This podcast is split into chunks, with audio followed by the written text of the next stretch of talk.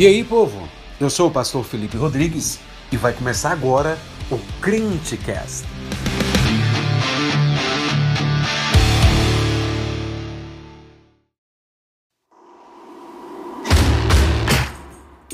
Fala, jovem, beleza? Passando aqui para te deixar alguns recados. Primeiro de tudo, siga o Crentecast no Instagram, arroba o Crentecast. Siga a gente também aí no Spotify. E não esquece de seguir o nosso pastor Felipe Rodrigues aí no Instagram, arroba Felipe Rodrigues PR. Fique agora com o Sermão de Domingo, Resposta de Jesus sobre o fim dos tempos, a grande tribulação. Tá ouvindo aí? É. A trombeta!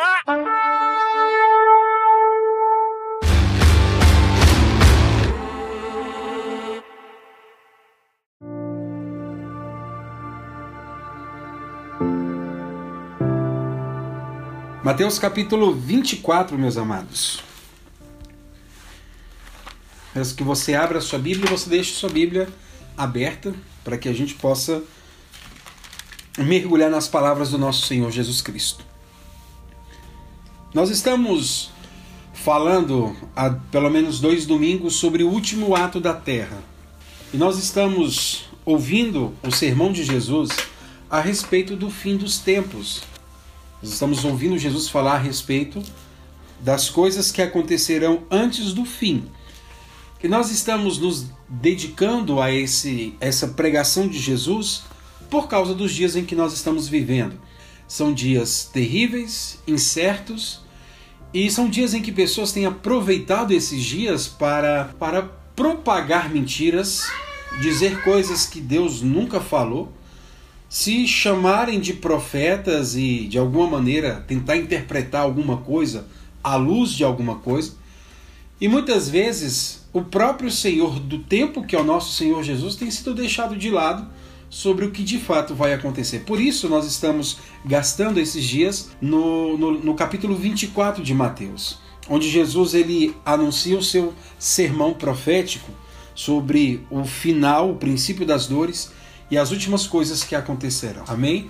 Por isso, sua Bíblia esteja aberta para que nós possamos nos dedicar às palavras de Jesus. Para vocês que não pegaram desde o início ou talvez estejam chegando hoje, nós dividimos o capítulo 24 de Mateus, que vai do verso 1 até o verso 31. Nós fizemos quatro divisões. O capítulo 24 de Mateus, ele começa com três perguntas dos discípulos. E aqui estou fazendo um pano de fundo para que você possa entender o que está acontecendo. O capítulo 24 de Mateus começa com três perguntas dos discípulos. Que nós vemos essas perguntas no versículo 3, que eles dizem: Dize-nos quando sucederão essas coisas, que sinal haverá da tua vinda e da consumação dos séculos. Então a gente vendo as perguntas dos discípulos, nós olhamos a resposta de Jesus a essas perguntas, entendemos essa resposta, dividindo essa resposta de Jesus para entender sobre o que Jesus está falando a respeito tanto do final dos tempos quanto do que viria a acontecer sobre Jerusalém, ok? E aí nós falamos para os irmãos que há um fenômeno chamado fenômeno da perspectiva profética. O que, que significa dizer que no capítulo 24 Jesus está dando duas profecias que parecem uma só. Ele está falando sobre o juízo que vai ocorrer em Jerusalém, mas também está falando do juízo que vai ocorrer sobre a terra nos últimos dias. Mas quando nós lemos à primeira vista, parece que Jesus está falando de uma profecia só. É por isso que esse fenômeno é chamado fenômeno da perspectiva profética. Quando você olha alguma coisa de longe, parece que há uma só. Mas quando você vai chegando perto, você vai vendo que elas se distanciam. E é exatamente o que nós estamos fazendo. Nos aproximando da profecia de Jesus e vendo que Jesus está falando de duas profecias, que muito se parecem, mas que acontecem em momentos reservados da história. Então, quando a gente analisou a primeira pergunta dos discípulos, a primeira, a primeira resposta de Jesus foi falando sobre o princípio das dores, sobre o juízo que viria sobre o mundo. Então Jesus nos dá alguns sinais sobre o princípio das dores. E ele deixa de maneira muito clara que o princípio das dores ainda não é o fim. O princípio das dores, como diz o nome, são as evidências de que o mundo já caminha para o juízo final, de que o mundo já está andando para o final, mas ainda não é o fim. E nós deixamos asseverado aqui no, nas nossas transmissões que a igreja já está oficialmente inserida no princípio das dores. O princípio das dores já está ocorrendo. Nós já sentimos a contração de um mundo que está caminhando para uma decadência onde será necessário que o criador de todas as coisas ele venha, intervenha, então traga o juízo sobre todos. Oficialmente, nós estamos inseridos dentro do princípio das dores. O princípio das dores é a primeira resposta de Jesus para a pergunta dos discípulos. E aí nós falamos muita coisa do que aconteceu. Depois nós tivemos a segunda resposta de Jesus. E a segunda resposta de Jesus, Jesus ele dá, ele gasta um tempo dizendo o que aconteceria já naqueles tempos. Então ele vai falar sobre o juízo que viria em Jerusalém, um juízo que aconteceria naqueles dias próximos daqueles dias.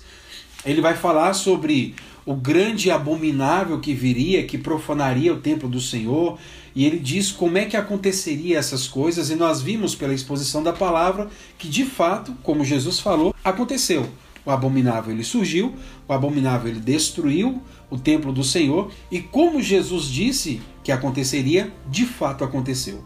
Então a segunda resposta de Jesus está falando sobre um juízo que viria naqueles dias, próximo daqueles dias.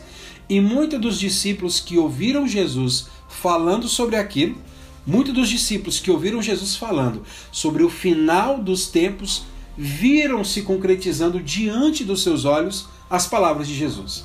Tanto que nós falamos que quando Jesus falou assim: quem vê esses dias corram para os montes, por exemplo. E a gente tem relatos históricos que de fato as pessoas correram para os montes.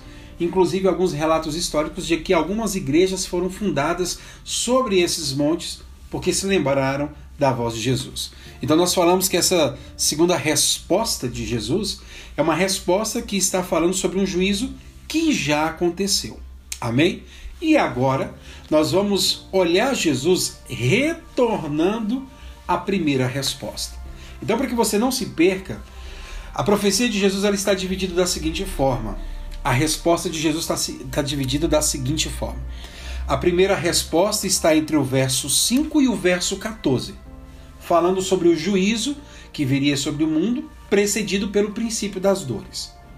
A segunda resposta de Jesus está falando sobre um juízo de Jerusalém, que está dividido entre o versículo 15 e o versículo 20, das coisas que já aconteceram. E agora Jesus ele retorna para falar um pouco mais sobre a primeira resposta, que é o que nós vamos falar hoje, que está entre o verso 21 e o verso 28.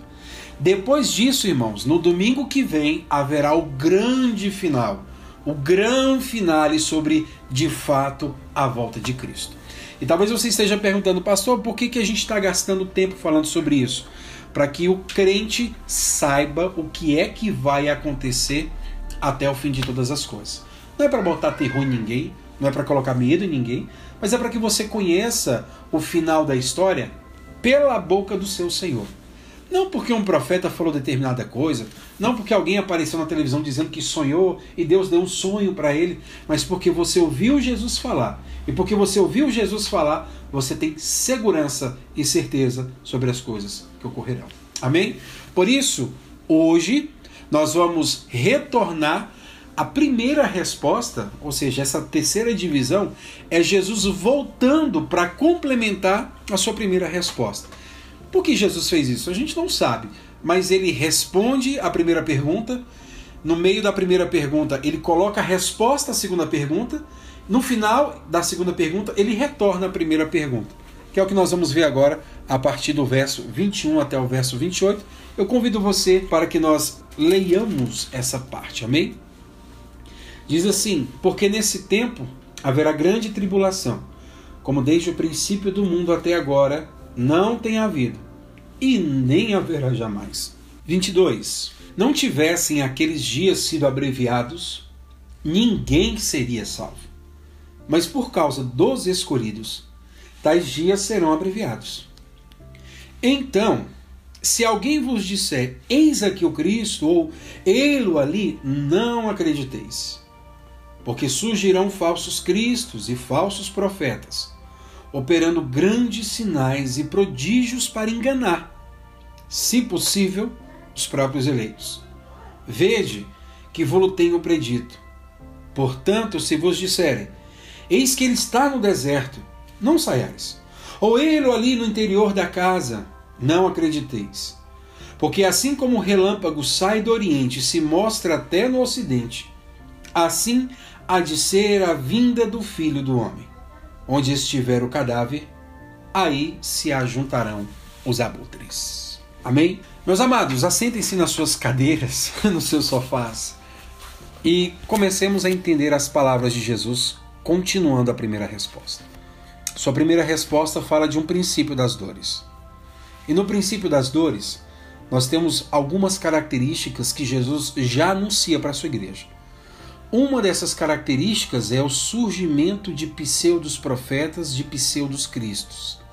Pessoas que querem embaraçar o entendimento dos eleitos do Senhor.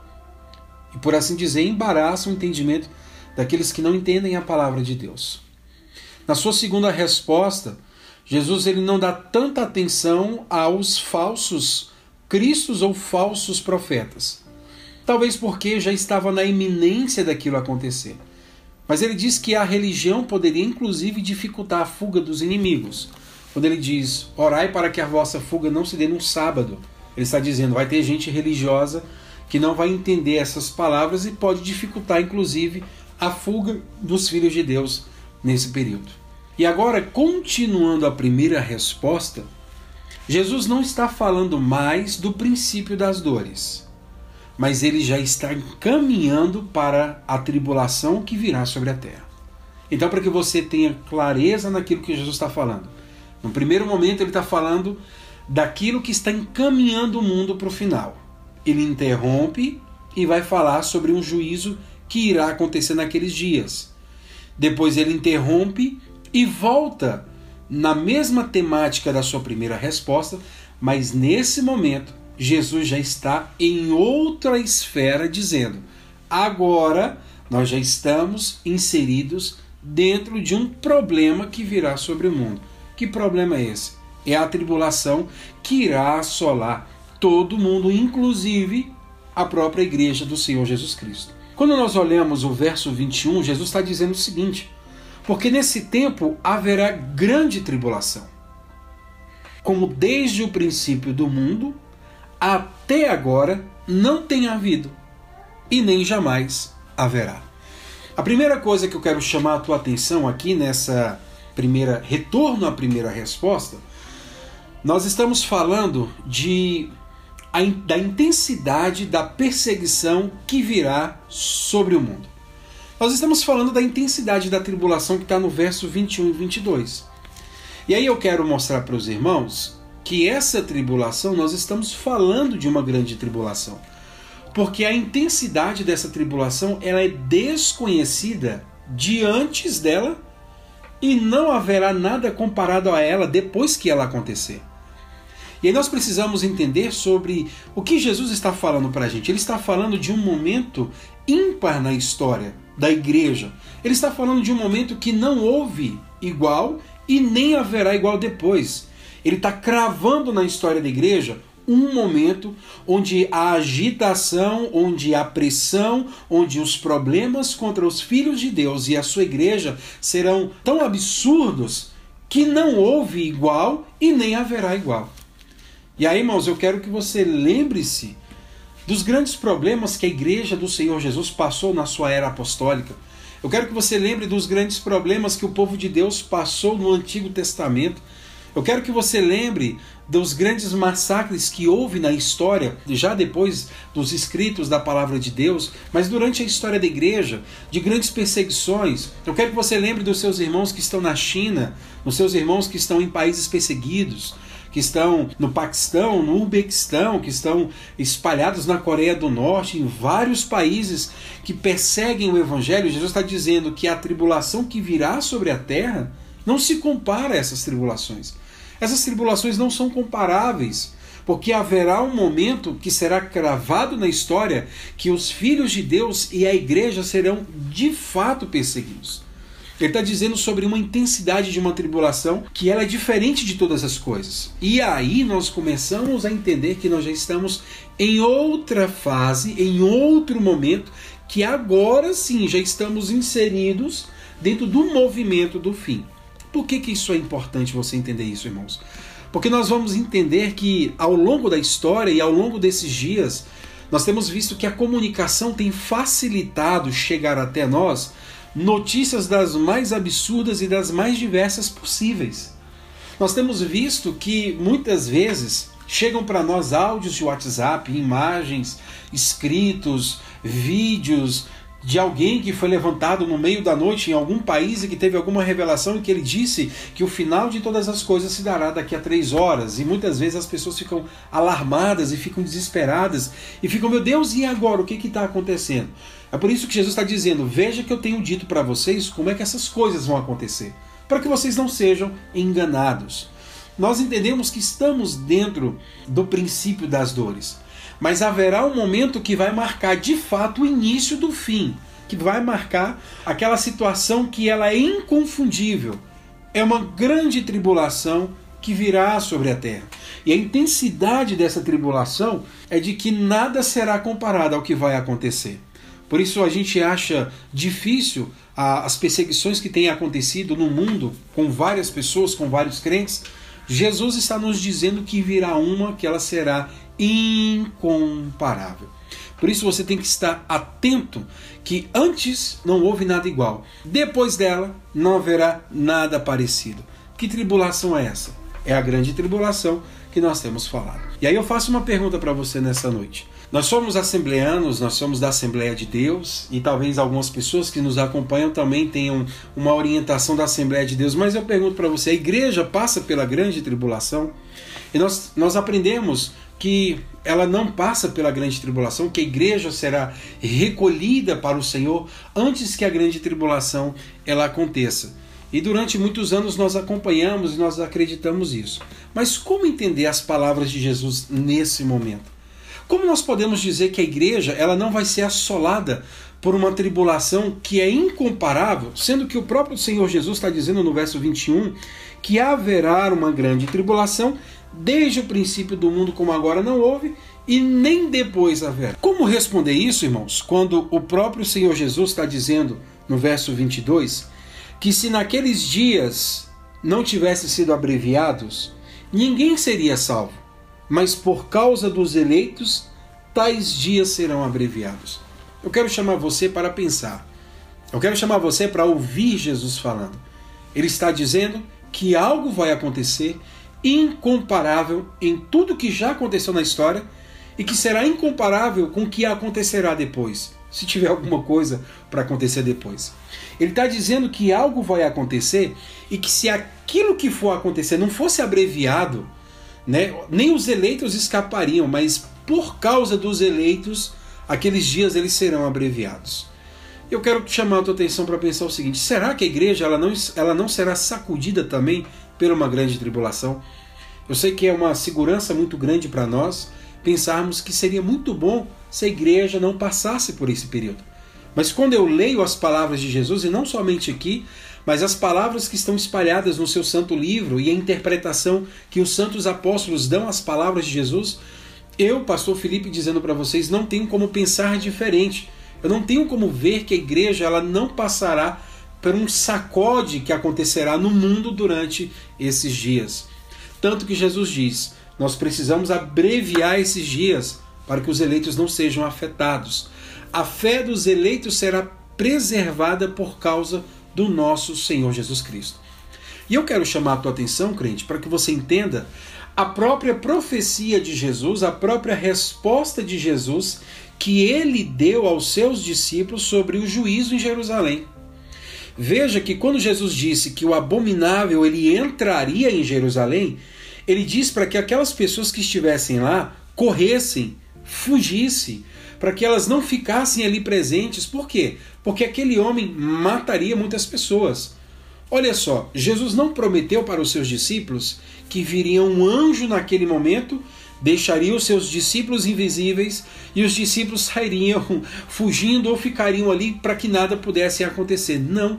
A palavra de Jesus é muito clara: vocês fujam, não fiquem aqui, porque vocês vão ver acontecendo nos dias de vocês essa, essa tribulação presencial que era o imperador romano invadindo Jerusalém. Por isso, da mesma maneira, quando eu olho Jesus falando aqui no verso 21 e 22 sobre uma tribulação e sobre uma intensidade da tribulação, eu vejo Jesus alertando a sua igreja para algo que vai acontecer e que a sua igreja estará passando por aí.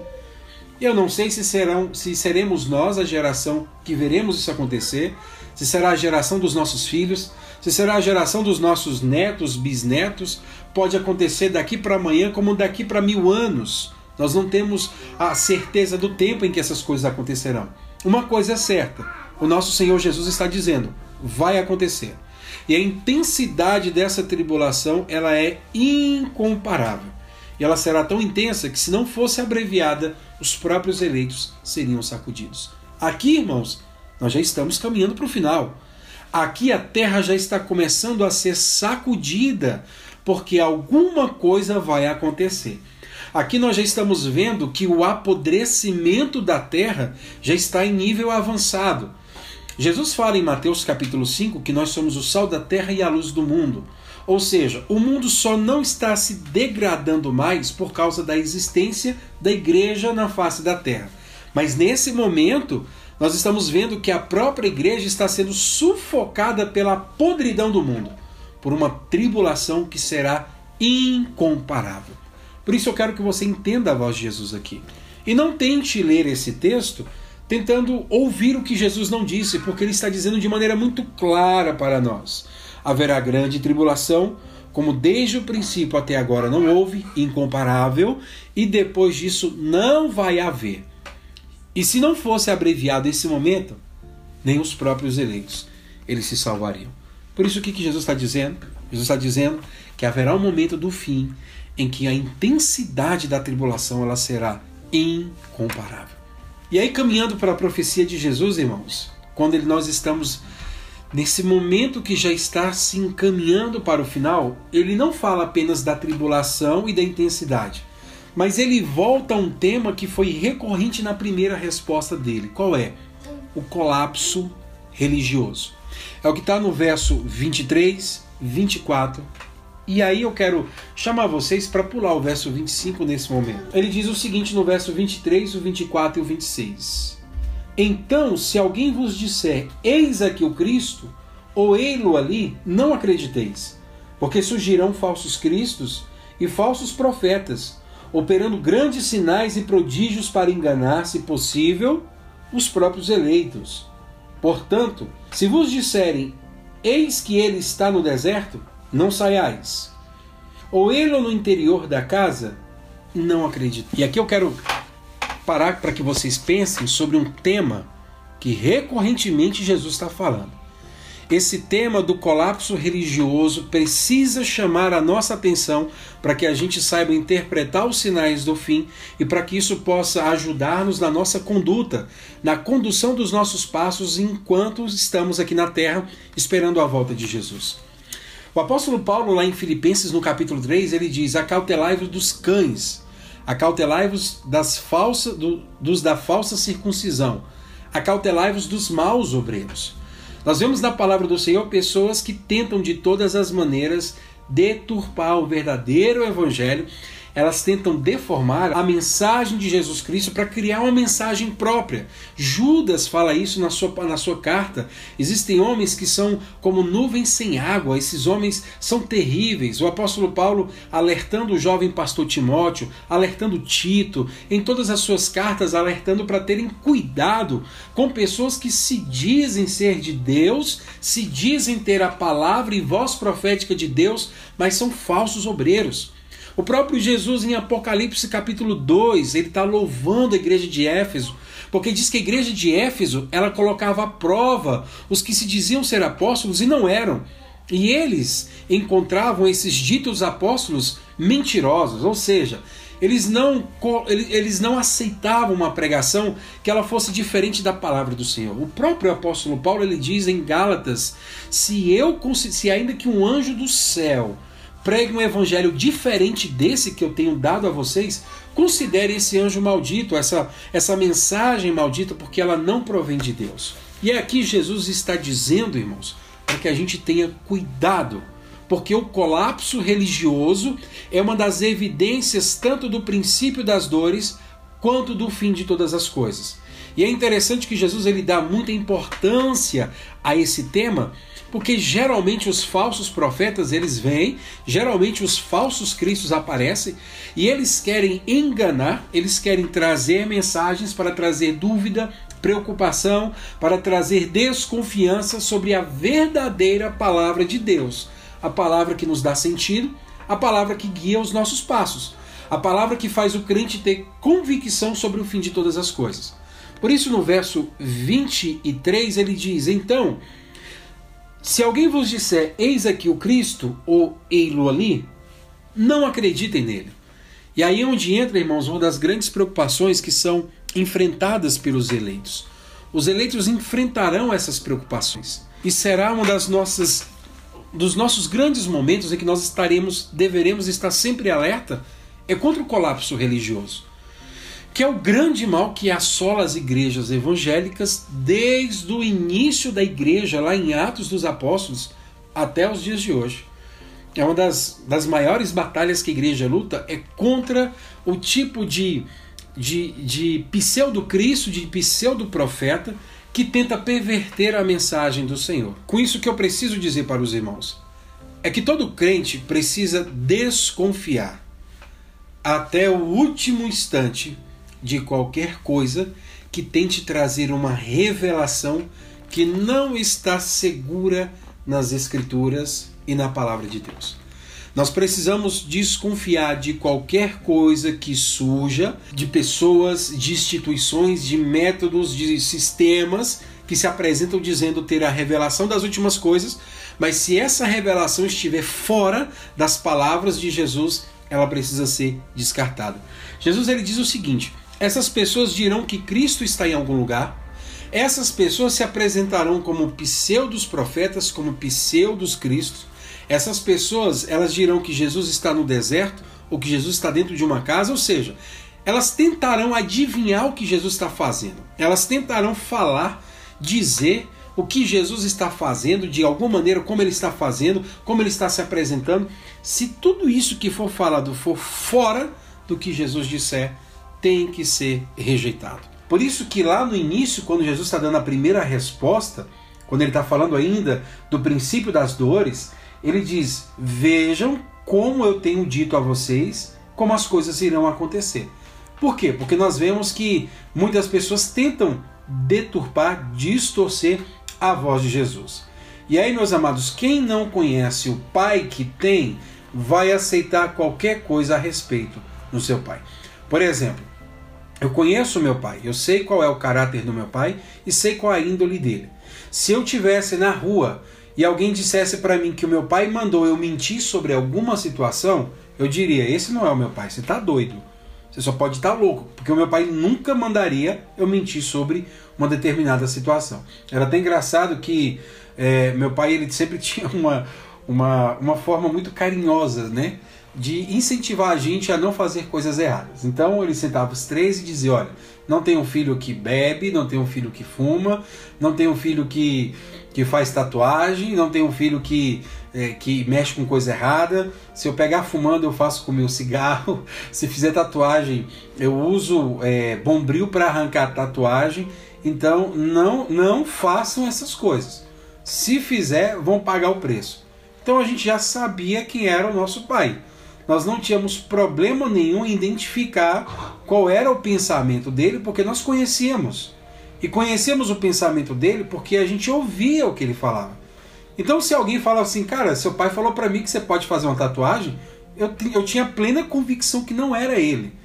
Porque eu já tinha ouvido o meu próprio pai dizendo que filho que fizesse tatuagem, ele arrancava, ele arrancava com bombril, ele ia arrancar com bombril. Se alguém dissesse, cara, eu ouvi teu pai conversando com uma pessoa que você pode fumar, não tem nenhum problema, a gente pode compartilhar um cigarro, eu diria, você está doido. Porque o, o meu pai já falou que isso é errado. meu pai já falou que isso é completamente contrário ao que ele acredita ser correto. Então, você está falando besteira. Quando nós lemos o que Jesus está dizendo para os seus discípulos, nós vemos que a intenção de Jesus é que quando os seus filhos começarem a ver manifestações contrárias ao que ele falou, ele está querendo que os seus filhos tenham maturidade e que tenham convivência suficiente com ele para dizer: essa não é a voz do meu pai, esse não é o mandamento do meu Cristo, essa não é a ordenança do meu Cristo. E aqui ele está chamando a nossa atenção para um fato que vai ser muito comum, já é comum nos dias de hoje, mas quando estivermos dentro da tribulação de fato, será muito comum que é a aparição pontual de Cristo. Jesus aparecendo em alguns lugares, em lugares que são, é, é, é, digamos, limitados pelo tempo. Por isso que ele diz: quem disser Cristo está ali, não acredite. Olha aqui, irmãos. O nosso Cristo está dizendo para nós sobre o nosso cuidado enquanto filhos de conhecermos a verdadeira voz de Jesus e rejeitarmos a voz dos impostores. Jesus diz em João: Eu conheço as minhas ovelhas e as minhas ovelhas conhecem a minha voz. O que nós estamos lendo, o que nós estamos expondo, o que nós estamos falando é a verdadeira voz de Jesus. Não tem axiologia do pastor Felipe aqui. Não tem axiologia de comentaristas bíblicos. É a própria voz de Jesus falando através dos escritos sagrados. E é essa a intenção de Jesus. Esse é o coração de Jesus quando ele diz: Vocês precisam ouvir a minha voz, que é o que está no verso 25. Vede que vos tenho predito. O que, que é isso, irmãos? Isso é a grande demonstração de amor e cuidado do nosso Senhor Jesus Cristo para com a nossa vida. Essa é a forma maravilhosa de Cristo, ele olhar para as suas ovelhas, para os seus pequeninos e dizer: Eu já estou avisando vocês, para que quando acontecer vocês não sejam enganados. Isso aqui, irmãos, é uma das coisas mais fantásticas na, na, em como Deus ele evidencia o seu amor através de Cristo. Ele não deixa o seu povo desamparado. Ele não deixa o seu povo ser enganado. Ele não deixa o seu povo ficar perdido no meio de uma confusão tão grande sem saber o que ia acontecer. Sabe, ele está dizendo para a gente o que vai acontecer para que a gente tenha prudência. E um dos grandes problemas que eu vejo quando nós falamos sobre o final, o final de todas as coisas, é porque as pessoas têm medo do, do, dos últimos dias. As pessoas têm medo do que vai acontecer no fim. E por ter medo, elas de alguma maneira fazem igual criança. Criança, por exemplo, ela, ela, ela acha que está escondida fechando os olhos, né? Porque se ela não enxerga, ela imagina que os outros não estão vendo ela. E a gente está vendo a criança, mas ela tampa os olhos para ela fingir que está escondida. E às vezes muitos crentes eles, eles são como crianças tapando os olhos, mas se esquecendo de que tapando ou não os olhos as coisas vão acontecer. Então, já que vai acontecer, a gente precisa saber como vai acontecer para saber como proceder. E aqui está o cuidado do nosso Senhor conosco. Aqui está o cuidado de Cristo. Aqui é um Cristo que ama. Aqui nós estamos vendo a imagem do Senhor Jesus que ama os seus filhos, que se preocupa com os seus filhos, que está interessado que eles tenham prudência sobre como se comportarem no momento que será um momento inigualável na história da humanidade. Ele está dizendo: Veja que eu tenho dito a vocês que vocês tenham cuidado. E aí, uma das coisas que nós precisamos chamar a atenção dos irmãos aqui. Uma das coisas que nós precisamos é, olhar para os sinais que Jesus está nos dando aqui são duas coisas. Primeiro, quando ele diz no verso 24 que os falsos cristos e falsos profetas estarão operando grandes sinais e prodígios. Preste atenção, irmãos. Grandes sinais e prodígios. Preste atenção no que Jesus está dizendo para nós. Que esses homens vão fazer sinais e prodígios. Os pseudos profetas e pseudos cristos, eles terão poder de alguma maneira para fazer grandes sinais e prodígios. E aqui, crente, eu quero que você pare tudo que você esteja fazendo e volte a tua atenção para cá. A fé cristã é uma fé que tem que ser vivida segundo o que nós recebemos de Deus através da Sua palavra. E muito mais do que nós recebemos de Deus, do que nós vimos com os nossos olhos. O que, que eu estou querendo dizer com vocês? Nós temos uma vertente dentro da religião cristã, dentro da fé cristã, que ela acredita que precisa ter milagres e sinais para que a palavra seja crida.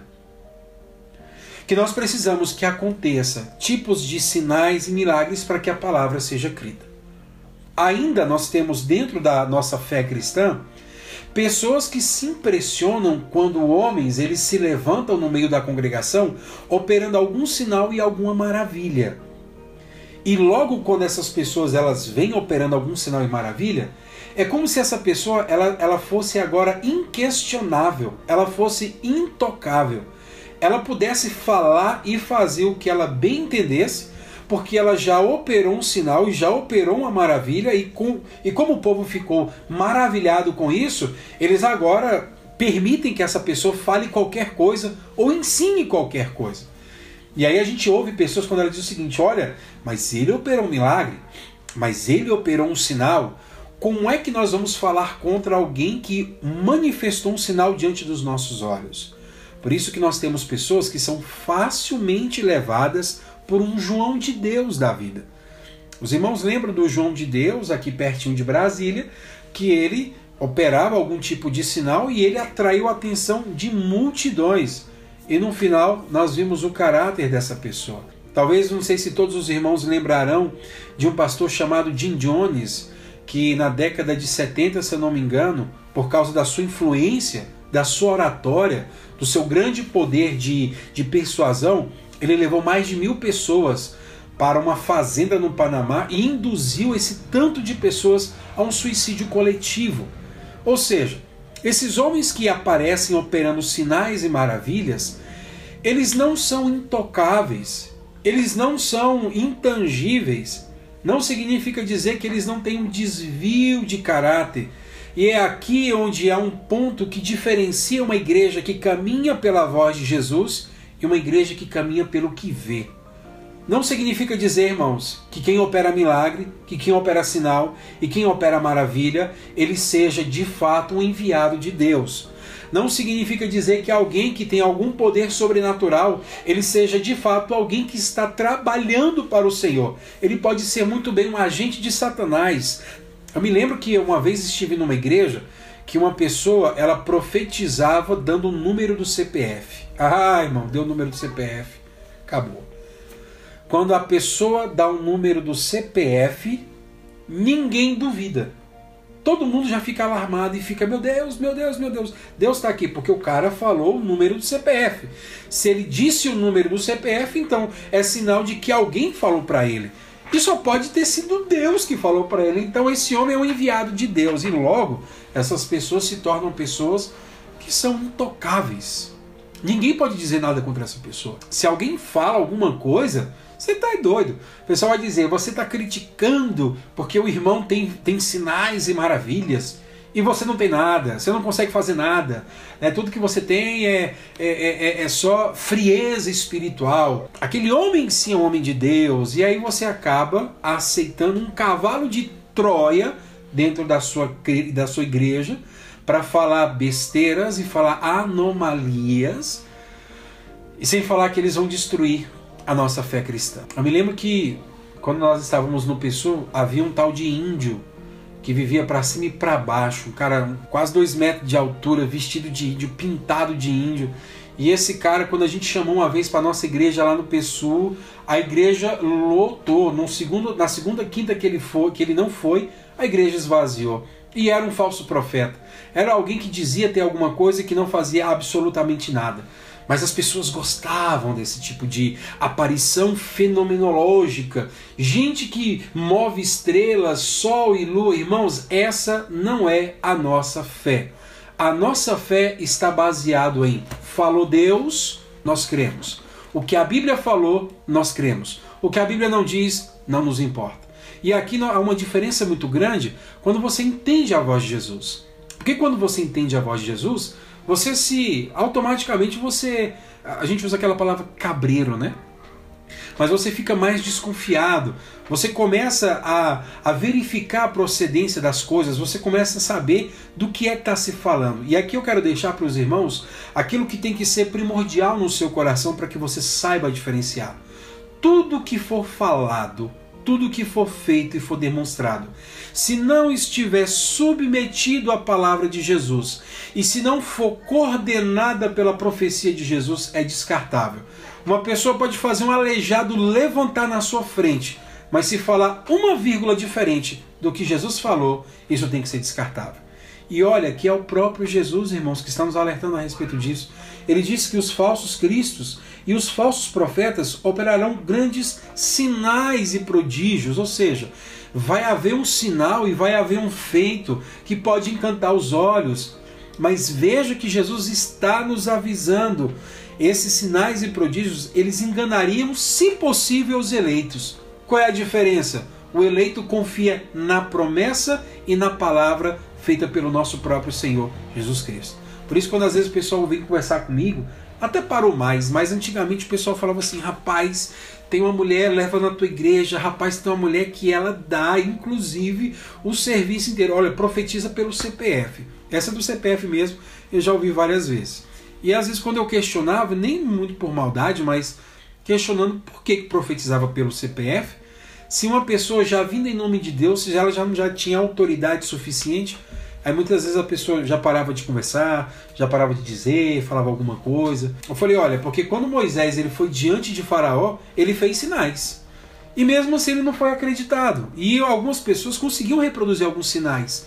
Então assim, não basta vir em nome de Deus, não basta falar em nome de Deus. Ah, mas é porque você é um incrédulo, você é um frio, você é isso, você é aquilo. De maneira nenhuma. Agora perceba, irmãos, se agora em que nós temos acesso à palavra de Deus, em que nós não estamos passando por nenhum problema, e agora que nós não estamos passando por nenhuma tribulação, nós já vemos um grande número de pessoas que são facilmente enganadas por esse tipo de malabarismo sobrenatural. Agora você já parou para imaginar como é que vai ser o coração das pessoas quando estiver sendo apertadas pela uma tribulação e aparecer alguém fazendo algum sinal e algum prodígio? Imagina o tanto de pessoas que serão enganadas pelos pseudos cristos, pelos pseudos profetas que estarão realizando sinais e prodígios. Se agora muita gente é enganada, quando a tribulação acontecer, isso aqui, irmãos, vai ser quase que insustentável. Mas você que está ouvindo a voz de Jesus, você sabe como tem que proceder. E aí ele diz o seguinte, continuando no verso 26. Se disserem ele está no deserto, não saiam. Ou se disser ele está no interior da casa, não acreditem. O que, que Jesus está dizendo para nós aqui? Ele está falando que algumas pessoas, lembrando de João Batista, vão dizer: Jesus está no deserto. Porque talvez o maior de todos os profetas apareceu no deserto, João Batista. Então, quando disseram: Olha, tem um profeta lá no deserto que está pregando arrependimento e batizando, as pessoas correram para o deserto, porque Ali estava João Batista pregando. Jesus está advertindo, dizendo o seguinte: olha, algumas pessoas maldosamente poderão dizer que eu vou aparecer em algum lugar onde já aconteceu um grande evento. Mais ou menos assim. Irmãos, corram para o deserto porque Jesus está lá. E aí o pessoal fala o seguinte: eita, é mesmo. João Batista veio no deserto. João Batista batizou Jesus por ali. Eita, tem tudo a ver, nós precisamos correr para lá. Ele diz: não acreditem nisso. Ou então, quando disserem Jesus está no interior da casa, porque quando Jesus apareceu para os seus discípulos, ele apareceu no interior da casa depois de ressuscitado. Como se Jesus ele aparecesse para poucas pessoas selecionadas. Ele diz: "Não acreditem nisso". Se disserem que eu apareci num lugar onde já ocorreu um fenômeno, não acreditem. Se disserem que eu estou reservado para um grupo de pessoas, não acreditem nisso. Ou seja, vejam que Jesus não pode, ele não pode ser empacotado em caixas interpretativas segundo as suas próprias vontades. O poder de Jesus, quando for manifestado, ele não será de maneira nenhuma reservada a um pequeno grupo de pessoas. E aí, Jesus nos dá, irmãos, o antídoto para que a gente possa combater esse colapso religioso. Ele nos mostra a segurança da sua vida. Que segurança é essa? É o que está no verso 27. Ele diz: Porque assim como o relâmpago sai do Oriente e se mostra até no Ocidente, assim há de ser a vinda do Filho do Homem. Olha que maravilha que Jesus está nos dizendo. Os falsos profetas e os falsos cristos, eles estarão dizendo: Jesus está aqui, ou Jesus está ali, ou Jesus estará só para um grupo reservado de pessoas. Ou então Jesus ele apareceu lá no Monte Moriá, lá no Monte não sei das quantas. Olha, Jesus voltou lá em Israel. Vocês nem viram Jesus voltando. Está dizendo, não acreditem nisso. Porque quando eu vier, ele está dizendo, quando eu voltar, eu garanto a vocês, todo o olho verá. Todo mundo vai saber que eu voltei. Jesus é aquele tipo de visita que não passa desapercebido. O retorno de Jesus será o evento que não passará desapercebido de olho nenhum. E não é, irmãos, porque vai ser transmitido pela internet. E não é porque o Instagram vai colocar em tempo real. É porque quando nós olharmos para o céu, seja alguém que esteja no sul do Brasil, seja alguém que esteja no norte da China, quando ele olhar para o céu, ele verá o Filho do Homem vindo sobre as nuvens. Não haverá forma de empacotar Jesus em alguma caixa. Não haverá forma de dizer que Jesus ele está exclusivo, fazendo algum sinal em algum lugar. Olha, você está vendo que a pandemia do coronavírus está tomando o Brasil. Pois é, mas Jesus já voltou lá em Israel. Jesus está lá em Israel operando milagres e sinais. Ele está dizendo: não acreditem nessas balelas, não acreditem nessas falsidades. Porque no dia que eu vier, nenhum olho deixará de contemplar a minha vinda. Essa é a ideia, irmãos, que está inserida no verso 27, quando ele diz: Porque assim como o relâmpago sai do Oriente e se mostra no Ocidente, vai ser a vida do Filho do Homem. O que, que Jesus está nos ensinando? Não tem arrebatamento secreto. Ele está dizendo que não haverá uma forma de Jesus vir escondido e ninguém vê Jesus. Na segunda vez que ele vier, irmãos, todo mundo vai ver. Se você já viu o fenômeno de um raio, se você já viu um relâmpago, do ponto que você tiver, você enxerga aquele relâmpago. Você pode estar a 10 quilômetros dele, você enxerga aquele relâmpago. Seja a distância que você tiver, você imagina. Ele está dizendo o seguinte: do mesmo, da mesma maneira que sai de um ponto ele aparece em outro, ou seja, como esse relâmpago ele corta todo o céu, ele está dizendo: assim será quando Jesus vier. Jesus ele não é privilégio de algum grupo. Jesus não será privilégio de alguma elite intelectual.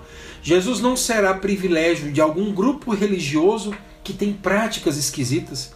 Jesus não será privilégio de tipos de pessoas esquisitas que, por serem esquisitas, vocês sabiam, crente, que tem gente que atrai outras pessoas só porque são esquisitas? Jesus não será privilégio dessas pessoas. Jesus ele virá de uma maneira que ninguém terá dúvida de que ele de fato está vindo. E essa é a preocupação do Senhor. Ele está dizendo para a gente, crentes, tenham cuidado com o colapso religioso, porque vai aparecer muita gente dizendo muita coisa. Inclusive, vai aparecer gente fazendo prodígio e sinal. Tenha cuidado com essas pessoas. Não acreditem nelas. Gente, tenha cuidado porque vai ter gente dizendo que eu vou aparecer lá no deserto. Ou tem gente dizendo que eu vou aparecer dentro de uma casa. Não acredite nessas pessoas, porque quando eu vier, crentes, escutem a voz do Pai de vocês falando: quando eu vier, todo mundo vai ver. Da mesma maneira que todo mundo vê um relâmpago cortando os céus, todo mundo vai ver quando eu voltar. Que é aí onde ele está chamando os seus crentes para terem confiança na palavra do seu Pai. Irmão, se chegarem para você mensagem de WhatsApp, no seu WhatsApp, no seu grupo, no seu Instagram, qualquer coisa, dizendo: Meu Deus, apareceu um cara interpretando. Olha, esse cara está fazendo um sinal aqui que é cabuloso. Irmãos, Jesus já falou. Já está escrito. Basta que a gente volte às palavras do Senhor. Eu me lembro de uma época que tinha manifestação de dentes de ouro. Irmãos, era um fenômeno esquisito. A galera orava e aparecia dente de ouro na boca do povo. é bem. É bem assim, é, é fora de, de qualquer normalidade. E eu me lembro dos congressos, e eu me lembro, eu era pequeno na época ainda, mas eu me lembro dos comentários que eram falados dessas coisas sobre buscar dente de ouro. Qual era o propósito do dente de ouro? Por que, que nós estávamos recebendo dente de ouro? Nós estávamos não. eu não recebi nenhum dente. Muito pelo contrário, estou perdendo os meus. Mas por que, que os dentes de ouro estavam aparecendo? E eu me lembro que algumas pessoas fizeram algumas interpretações. E uma dessas interpretações era que a aparição de dentes de ouro já era um tipo de manifestação da volta de Cristo. E aí você fica, gente, mas como? De que maneira? Né? Como se o dente de ouro estivesse prenunciando alguma coisa, mas, mas não tem muita lógica. Mas se você fosse contra alguém que falasse sobre dente de ouro, você apanhava. E não importa, irmãos, se as pessoas nos verão como loucos, como céticos, como frios, como. Não interessa. O que nós precisamos fazer é seguir a palavra de Deus. Eu até já contei para os irmãos das coisas muito interessantes que aconteceu no meu namoro com a Talita foi quando antes de namorar eu tentei roubar um beijo dela, né? Queria de alguma maneira que ela me desse um beijo e ela falou para mim que se ela me desse um beijo, é, ela estaria traindo a confiança do pai dela.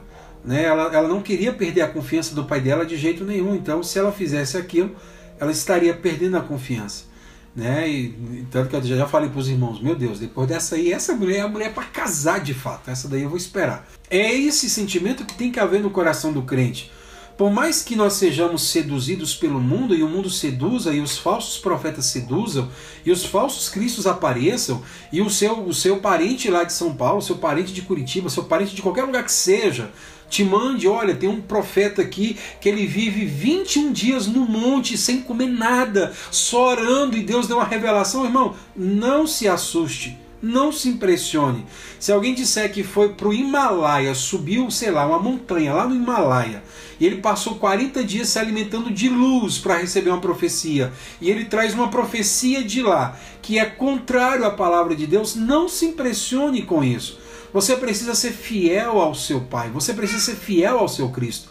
E ser fiel ao seu Cristo é ouvir a sua palavra, é ouvir o que ele está dizendo para a gente e crer em cada vírgula que ele falou para que nós pudéssemos proceder quando nós estivéssemos perto do fim. Então não se impressione. Nossa cultura, essa cultura brasileira é uma cultura que se impressiona demais, é uma cultura que busca muito sinal, que busca muita maravilha, né? Tanto que a gente, ó oh, Senhor, cadê os milagres? Não acontece mais milagres em nosso meio. Meu Deus, não vemos mais paralítico andar. Pois é, mas Deus está salvando um monte de pecador. Isso não é um milagre? Não é o maior milagre, né? Deus. Mas não vemos cegos curando. Pois é, mas Deus está abrindo a cegueira do coração de inúmeras pessoas para verem a glória de Cristo e para se tornarem filhos da família de Deus. Isso não é um milagre também? E às vezes a gente fica preso no surgimento de sinais. E olha, Jesus está dizendo que ficar preso em surgimento de sinal pode ser um problema quando o fim de fato estiver acontecendo. Por isso, tudo que nós precisamos, irmãos, é confiar na palavra do nosso Cristo. Como ele diz: quando aparecer essas mentiras, não acreditem, porque quando eu voltar, todo mundo vai ver. Oh, meu Deus. Irmãos, mas eu espero esse dia. Meu Deus, é o dia em que nós esperamos em que o Senhor ele vai surgir nos ares. Todo olho vai ver Cristo voltando. Não haverá dúvida sobre isso. E ele encerra, irmãos, essa parte dizendo: Onde estiver o cadáver, aí se ajuntarão os abutres. Esse verso 28, irmãos, é como se Jesus ele tivesse fazendo um fechamento com um dito, com um tipo de, de sabedoria popular. Ele está dizendo que onde houver o cadáver se ajuntarão os abutres. Ele está dizendo o seguinte: que quando o fim estiver próximo, quando as coisas começarem a ficar muito pesadas, a igreja ela vai sofrer um tipo de pressão por causa do nome de Cristo, mas será exatamente nesse momento que o Filho de Deus ele virá para que ele possa cumprir a vontade de Deus, julgando o mundo e levando a sua igreja para junto dele. Por isso, quando ele diz onde estiver o cadáver, aí se ajuntarão os abutres, ele está dizendo na seguinte figura: o mundo vai começar a feder. Quando ele começar a feder, os sinais que são os abutres vão começar a aparecer, vão começar a surgir sobre a carniça que será no mundo. Quando isso estiver acontecendo, saibam que é o tempo do Filho do Homem aparecer sobre as nuvens e trazer juízo sobre a terra. Por isso, meus amados, tudo que nós precisamos entender nesse momento é que vai haver um momento que o fim vai começar.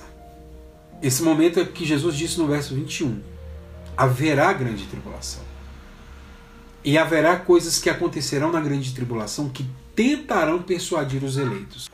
Haverá coisas que acontecerão na grande tribulação que tentarão enganar os eleitos. Haverá uma intensidade de perseguição que, se, se não fosse abreviada, os eleitos seriam tragados por ela, mas por amor aos eleitos, esses dias serão abreviados. E haverá um momento nesse fim em que os sinais serão tão claros que será necessário que o Filho do Homem intervenha. É essa intervenção que nós iremos falar no próximo domingo. Porque no próximo domingo nós iremos falar sobre o grande finale. O momento em que todo o olho verá o Filho de Deus vindo sobre as nuvens. Amém, meus irmãos? Por isso eu quero chamar a tua atenção rapidamente para algumas coisas. Primeira coisa, nós somos o povo da palavra. Nós não somos o povo dos sinais. Nós somos o povo que caminha pela palavra de Deus. Nós não somos o povo que caminha de profecia terrena em profecia terrena. Nós não nos alimentamos disso.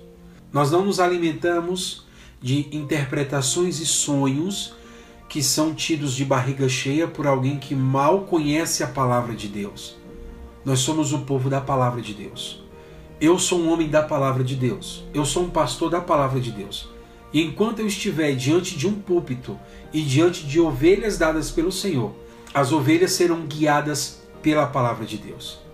Pode até ser que a gente erre em algum ponto, pode até ser que a gente fale em alguma coisa, pode até ser que a gente seja um pouco rígido em relação a algumas observações, mas tudo que nós fazemos é para que o povo seja conduzido estritamente pela palavra. E enquanto eu estiver incumbido da responsabilidade, e olha só, responsabilidade não apenas de ser pastor, mas a responsabilidade de ser pai, a responsabilidade de ser um marido e a responsabilidade de ser um adorador de Jesus, eu preciso pautar a minha vida pela palavra. E não me interessa, irmãos, o que alguém vai me dizer, porque foi no monte Deus revelou para ele. Pode até ser uma verdade se ela estiver subordinada completamente a palavra de Deus. Se ela não for subordinada, ela deve ser rejeitada. Nós somos um povo que caminha.